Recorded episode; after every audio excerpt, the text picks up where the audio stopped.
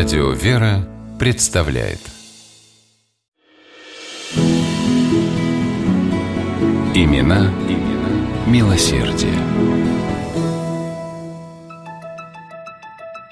В апреле 1819 года в Одесском порту пришвартовался греческий пароход, в числе пассажиров которого находился молодой грек Теодорос Родоканакис – Двадцатилетний торговец с острова Хиос в душе лелеял честолюбивые планы, а в небольшом саквояже вез немалую сумму в пересчете на рубли, равную 50 тысячам.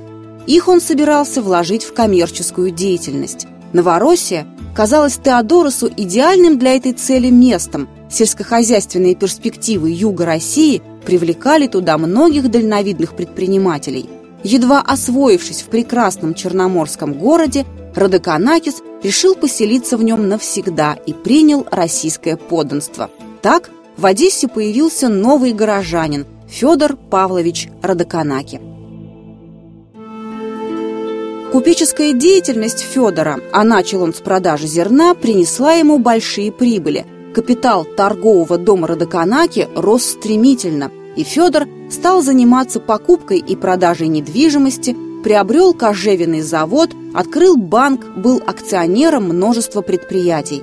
У Родоканаки даже собственный пароход появился. Большая редкость по тем временам. В Одессе тогда было всего два купца, владельца частных пароходов.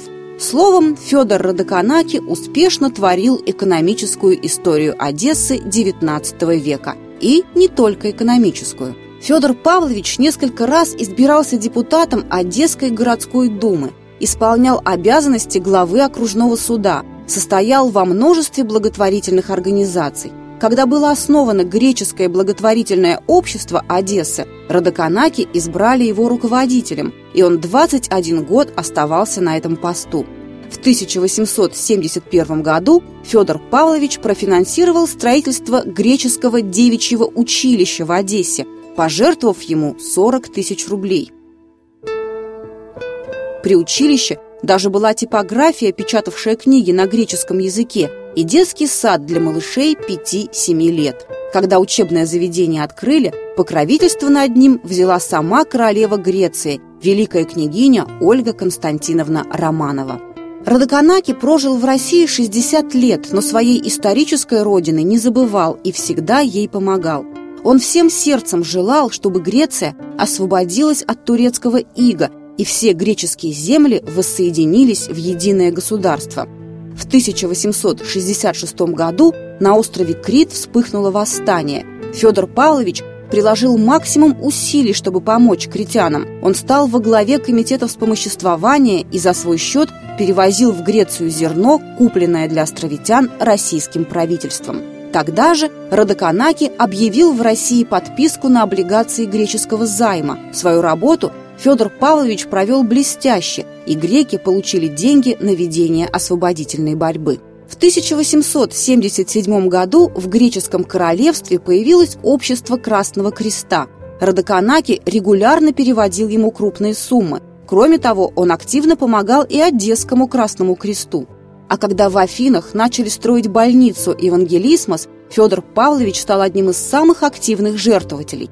Афинская картинная галерея получила в дар от мецената несколько полотен. И в своем завещании Родоканаки оставил Греции солидную сумму, которую распределил между школами, больницами, храмами, благотворительными организациями. Не забыл Родоканаки и Одессу. Он завещал деньги греческой Свято-Троицкой церкви, греческой общине, богоугодным заведениям. Позаботился и о служащих своего торгового дома, выделив каждому сотруднику по 100 рублей. Федор Радоканаки прожил долгую жизнь, 88 лет, проявил себя и на экономическом поприще, и на политической арене. Но именно за благотворительную деятельность его удостоили звания почетного гражданина Одессы, наградили орденом Святой Анны и медалью за усердие.